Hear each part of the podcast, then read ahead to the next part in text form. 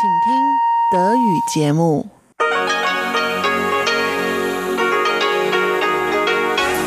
Hier ist Radio Taiwan International. Sie hören das halbstündige deutschsprachige Programm von Radio Taiwan International an diesem Sonntag, den 5. Juli. Am Mikrofon begrüßt Sie Karina Rother und Folgendes haben wir heute für Sie im Programm. Zuerst hören Sie das Schatzkästchen von Elon Huang und der erzählt heute die Geschichte des großen geizigen Onkels. Danach geht's weiter mit dem Kaleidoskop mit Chobi Hui und Sebastian Hambach. Die berichten über eine Mazu-Prozession, die normalerweise im März stattfindet, aber wegen der Covid-Pandemie nun erst im Juni stattfand. Wie sie diesmal verlief, das hören Sie im Kaleidoskop gleich nach dem Schatzkästchen.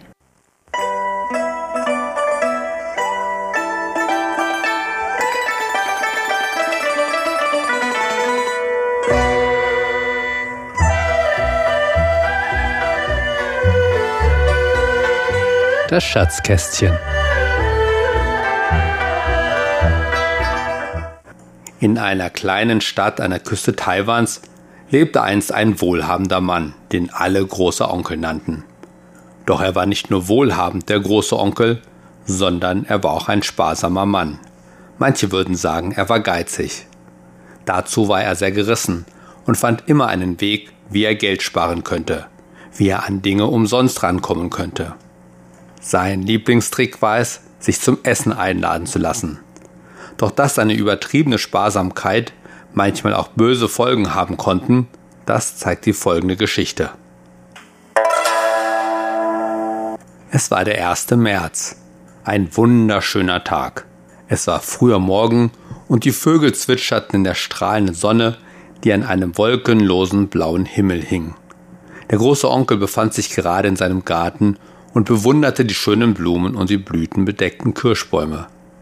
Dabei dachte er darüber nach, was es heute zu essen geben sollte. Es sollte natürlich gut schmecken, aber nicht zu viel kosten. Während er so angestrengt nachdachte, kam auf einmal einer seiner Diener herbeigelaufen. Mein Herr, rief dieser, hier ein Brief des Herrn Leos an euch.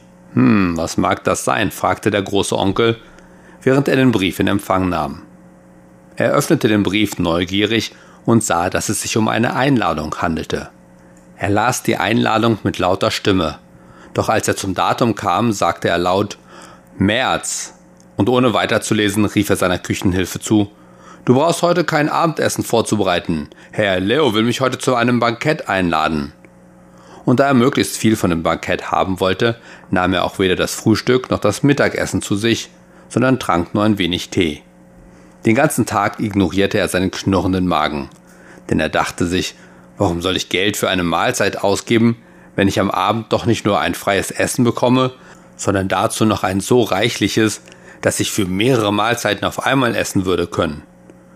So verbrachte er den Tag in Hunger, doch mit positivem Gefühl. Als der Tag sich dem Ende zuneigte, begab sich der große Onkel in seine Gemächer, wo er sich für das Bankett zurechtmachte. Doch er wartete und wartete, aber es kam niemand. Normalerweise hätte Herr Leo jemanden schicken müssen, der den großen Onkel abholen sollte. Als er einige Stunden vergeblich gewartet hatte, schaute er sich noch einmal die Einladung an. Auch diesmal zog er sie nur ein bisschen heraus und sah, dass dort keine Eins stand, sondern wie es schien eine Zwei. Ah, rief der große Onkel, ich Dummkopf, nicht heute ist das Bankett, sondern morgen. Kein Wunder, dass niemand kommt. Ich brauche tatsächlich eine neue Brille. Ich werde alt. Aber was ist jetzt zu tun? Es ist schon spät, aber ich bin sehr hungrig. Aber wenn ich jetzt zu Bett gehe, macht das auch nichts mehr. Dann kann ich einfach bis morgen warten und dann das leckere Abendessen des Herrn Leo genießen. Somit begab er sich mit knurrendem Magen, aber wieder mit bester Laune ins Bett, wo er tatsächlich trotz großen Hungers schnell einschlief. Als er am nächsten Morgen aufwachte, knurrte sein Magen noch mehr als am Tag zuvor doch er war fest entschlossen, den Tag durchzustehen und auf das abendliche Bankett zu warten. So wanderte er durch den Garten und versuchte sich mit allerlei Aktivitäten von seinem Hunger abzulenken. Immer größer wurde der Hunger, doch er blieb hart. Am Abend machte er sich wieder bereit, indem er sich passend für ein feierliches Bankett kleidete. Doch komisch. Wie schon am Vorabend kam auch diesmal niemand, um ihn zum Bankett zu geleiten. Nach einiger Zeit dachte er, ob er sich schon wieder im Datum geirrt hatte.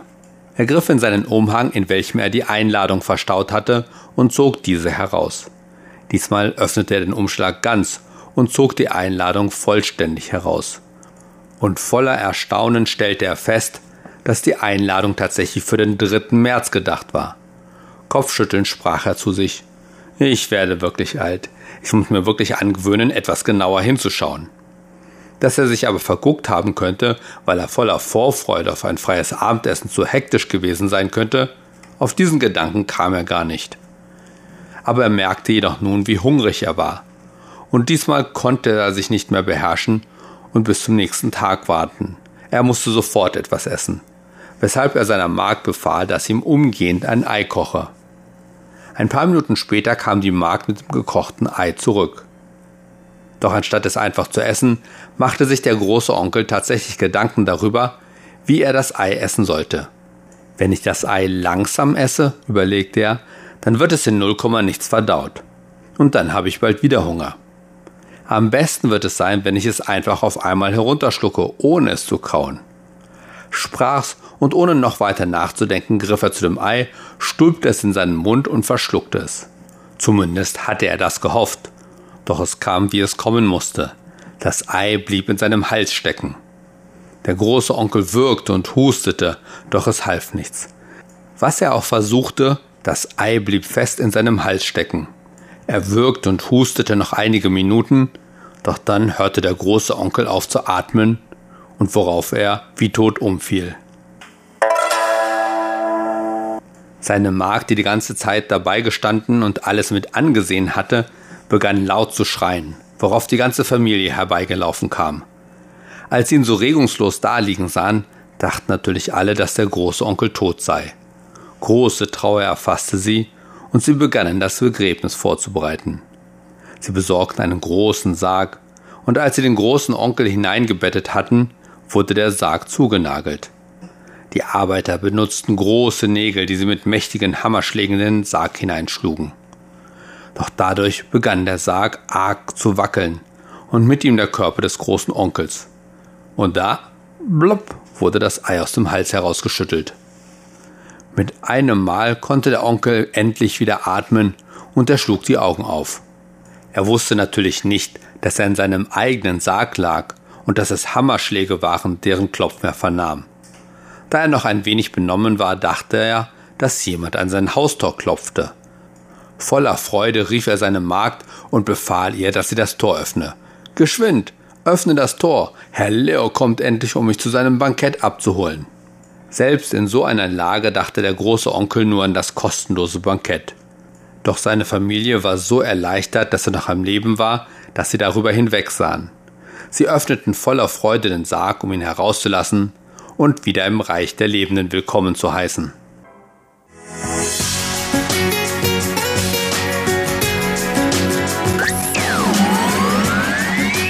Radio Taiwan, international aus Taipeh.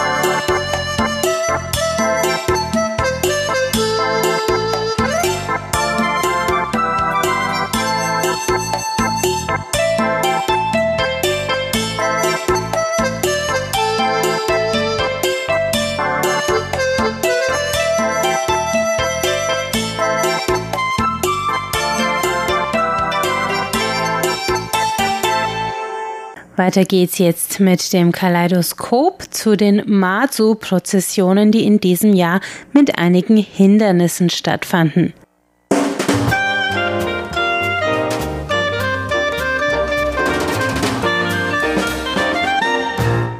Herzlich willkommen, liebe Hörerinnen und Hörer, zu unserer Sendung Kaleidoskop. Am Mikrofon begrüßen Sie Sebastian Hambach und Chobi Hui. Ja, mittlerweile leben wir in einer Welt, in der schon seit einem halben Jahr eine Pandemie herrscht, die Covid-19-Pandemie. Wir wissen natürlich mittlerweile auch, dass diese Pandemie alle möglichen Konsequenzen schon nach sich gezogen hat, nicht nur politisch und wirtschaftlich, sondern auch in vielen anderen Bereichen, wie zum Beispiel Kultur und Religion. Aus diesem Grund fand zum Beispiel auch dieses Jahr in Taiwan die größte religiöse Prozession, die Mazu-Pilgerfahrt, nur verspätet statt, und zwar nicht wie ursprünglich oder sonst üblich im März, sondern erst im Juni, also mit dreimonatiger Verspätung. Und bei dieser Prozession handelt es sich wirklich um eine Großveranstaltung, an der in der Vergangenheit mehrere hunderttausend Menschen teilgenommen haben. Manche sagen sogar Millionen von Menschen. Und zwar sowohl Gläubige als auch Touristen, die sich das Spektakel einfach nur aus der Nähe anschauen wollten. Großveranstaltungen wie diese wurden aber Anfang des Jahres vom Epidemie-Kommandozentrum untersagt, sodass man dann von Seiten des Organisators dieser Prozession, dieses Dadia Zhenlan-Tempels in Taichung, sich dazu entschieden hat, die Pilgerreise auf den 11. bis 20. Juni zu verschieben. Und das hat also mittlerweile stattgefunden. Aber es gibt auch noch eine andere große Prozession, die zweitgrößte Prozession von der Baishatun Mazu, also auch eine Mazu-Prozession. Und die findet auch verspätet statt und zwar von heute an bis zum 13. Juli und damit auch vier Monate als üblich. Aber immerhin findet sie jetzt auch statt. Und diese Prozession findet jedes Jahr statt seit 160 Jahren. Jedes Mal laufen die Mazu-Anhänger 400 Kilometer weiter. Dabei gibt es keine feste Route, also man weiß vorher gar nicht, auf welche Route man gehen würde, also die Mazu-Statue in Beisatun, sie sagt den Leuten Bescheid an den Tag.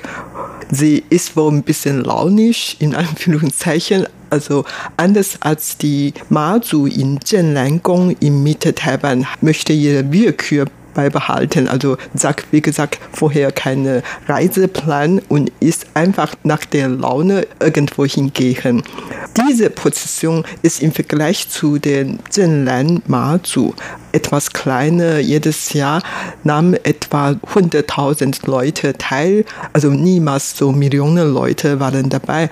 Allerdings diese Prozession hat, wie gesagt, lange Tradition über 160 Jahren und es wird auch jedes Jahr stattfinden und daher ist es eine schon sehr wichtige religiöse Zeremonie in Taiwan und jedes Mal dauerte neun Tage, acht Nächte und kam wirklich jedes Jahr wieder viele Leute und auch in diesem Jahr, weil heute erst beginnen werden, aber trotzdem haben viele Leute sich schon dort versammelt, auch im Vorfeld sind viele Vorbereitungsarbeiten getroffen. Also wie gesagt, das ist wirklich eine sehr, sehr wichtige religiöse Angelegenheit und viele Leute nehmen immer teil, also nicht nur dieses Mal, sondern jedes Jahr daran teilgenommen. Viele sind aus verschiedenen Gründen an solchen Prozessionen teil.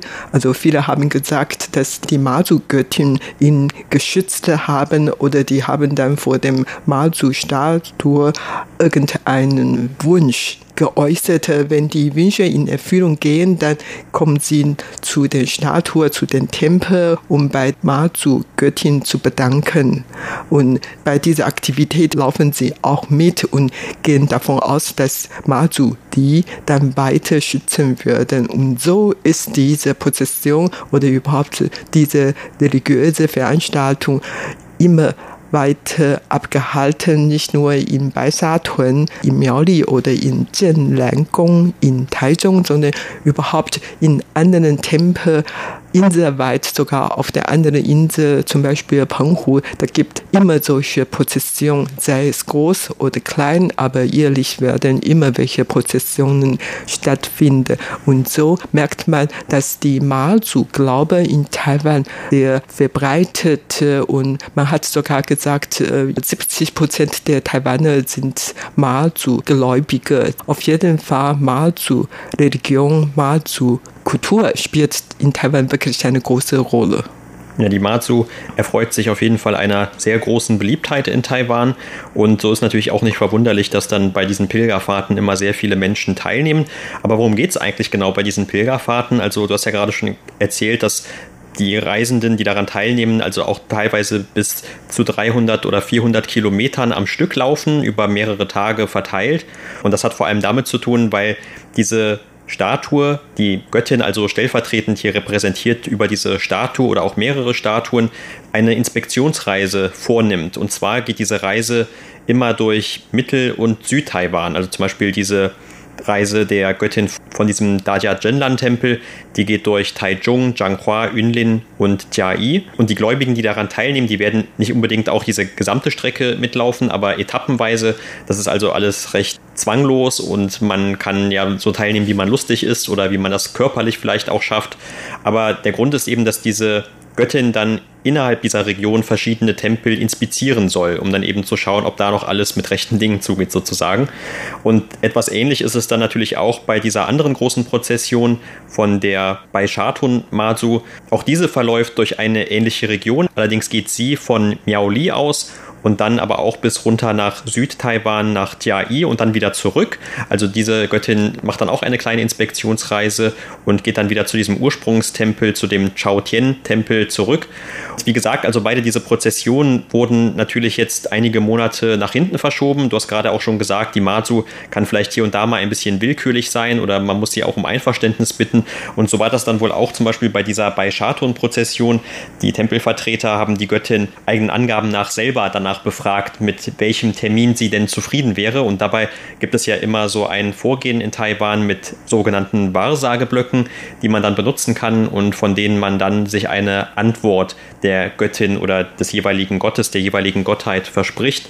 Und so kam man dann zum Beispiel in dem Tempel auf diesen Termin von Juli, also wohl am 9. Juli, da soll dann eine gewisse bestimmte Prozession stattfinden in einem der Tempel, die besucht werden. Und so hat man dann eben festgestellt oder zurückgerechnet, wenn das der Termin ist, den sich die Göttin für diese Zeremonie ausgesucht hat, dann muss man eben schon am 5. Juli losgehen. Aber weil jetzt eben diese Prozessionen im Sommer stattfinden und im Hochsommer sogar stattfinden, gibt es eine ganze Reihe von anderen Problemen. Zum Beispiel die Ärzte haben im Vorfeld gesagt, dass eigentlich nicht unbedingt diese Pandemie jetzt die größten Gesundheitsprobleme verursacht, sondern eher die Hitze oder auch zum Beispiel mögliche Lebensmittelvergiftungen, weil wenn man die Lebensmittel längere Zeit in dieser Hitze stehen lässt, dann kann man natürlich auch schnell krank werden, weil sich irgendwelche Keime bilden. Und das soll man also genau beachten, diese Hygienevorschriften beim Essen oder Trinken. Und man muss natürlich auch sehr viel Wasser trinken, weil man sehr schnell sonst einen Hitzeschlag Herzinfarkt zum Beispiel bekommt oder Schlimmeres. Das scheint aber bei der ersten Prozession ganz gut geklappt zu haben. Es ist auch nicht bekannt geworden, dass es neue Coronavirus-Fälle gegeben hat, obwohl mit Sicherheit trotzdem noch sehr, sehr viele Menschen daran teilgenommen haben. Ursprünglich hatte ja der Tempel von Dajia Jinlan gesagt, dass es nur etwa 800 Leute sein werden, die daran teilnehmen, im Gegensatz zu sonst eben Hunderttausenden. Und wenn man sich die Bilder anschaut von der Aktion, dann muss man allerdings sagen, das waren bestimmt nicht nur 800, sondern doch noch eine ganze Reihe mehr. Ja, genau. Und es handelt sich wirklich um eine sehr interessante und bunte und laute religiöse Veranstaltung. Aber zugleich gilt es auch als eine Reiseziel für viele Leute. Man kann einfach sich an eine Gruppe beteiligen sein und mitlaufen. Man kann auch als individuell einfach zu den einzelnen Etappen mitlaufen oder aufhören. Also man kann wirklich zu jeder Zeit hin und zu jeder Zeit raus. Man muss auch nicht wirklich großartig im Vorfeld vieles vorbereiten. Also unterwegs werden eigentlich Essen und Wasser angeboten von dem Mal zu Gläubige. Also man konnte unterwegs immer welche bekommen, kostenlos. Meistens sind zum Beispiel Zaumifen, also gebratene Reisnudeln oder gebratene Reis und dann mit Fischbärchen, Suppe, Frühlingsrolle oder welche taiwanische Kuchen oder Kräutertee und so weiter. Und nicht nur was zum Trinken, zum Essen, sondern es gibt auch immer welche Schuhe, Strümpfe, Socken oder Schirme, Regenmanteln, Wimpels und welche Dinge. Also auf jeden Fall, das alles kann man kostenlos bekommen. Man muss auch nicht im Hotel welche Zimmer buchen. Man kann einfach im Tempel drin schlafen oder bei dem Bauernhof oder dann auf der Terrasse von irgendjemand oder in der Schule schlafen. Also die Übernachtungen können man überall machen. So läuft diese Pilgerfahrt neun Tage, aber man muss eigentlich nicht viel dazu ausgeben und bekommt alles. Und man kann auch bei den einzelnen Familien oder Häusern duschen gehen, waschen gehen, Toilette benutzen und dies und das. Das alles werden dann angeboten von Mazu-Anhänger. Das ist immer so, nicht nur in diesem Jahr, sondern seit Jahren ist immer so gelaufen und so, dass viele Leute wirklich Lust haben, mit eigenen Augen zu sehen und auch mitzulaufen.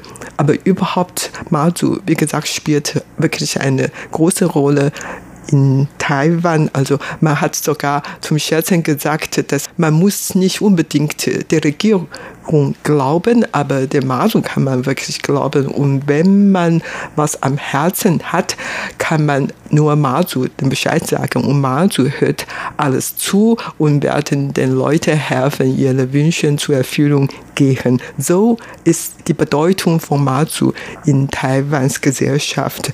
Also Masu hat, wie gesagt, sehr viele Anhänger hier in Taiwan. Allein auf der Insel, Hauptinsel Taiwan, gibt es mehr als 500 Masu-Tempel und manche haben sogar gesagt, dass über 1000 Masu-Tempel. Auf jeden Fall Masu ist wirklich die wichtigste oder bedeutendste Gottheit in Taiwan. Und bei den langen Prozessionen nehmen nicht nur die Masu-Gläubige teil, die meistens gar nicht mehr so jung sind. Allerdings es gibt auch immer mehr, sogar immer mehr junge Leute, die Lust haben mitzulaufen. Und manche Schule oder Universitäten, Hochschule, die kommen dann gruppeweise Studenten, Schüler zu den Mazu-Prozessionen weil sie durch den Laufen auch dieses Land und die Mazu-Religion besser kennenlernen möchten und so, dass auch immer viele junge Leute unter der Gruppe sind und nicht nur die jungen Leute, sondern auch immer mehr ausländische Gesichter werden dort gesehen, weil auch viele Ausländer Lust haben mitzulaufen und diese Veranstaltung einmal kennenlernen. Ja, und an den Erklärungen hört man auch schon ein bisschen so, dass zwar das Ganze ein religiöses Fest ist, aber die Religion nicht auch unbedingt für alle immer im Mittelpunkt steht oder dass man zumindest auch ein sehr aufgeschlossenes Verhältnis hat gegenüber diesem religiösen Brauch, also dass man auch aus anderen Gründen zum Beispiel daran teilnehmen kann oder auch als Tourist willkommen geheißen wird, sich das Ganze einfach nur anzuschauen und man muss dann auch nicht irgendwas unterschreiben oder mitlaufen oder sonst irgendwie eine Spende leisten oder so etwas, sondern alles ist recht ungezwungen.